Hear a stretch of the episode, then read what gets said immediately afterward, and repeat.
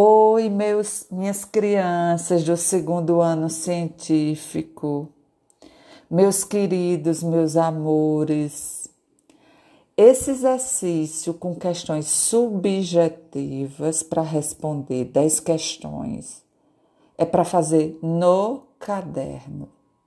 Certo, lindos?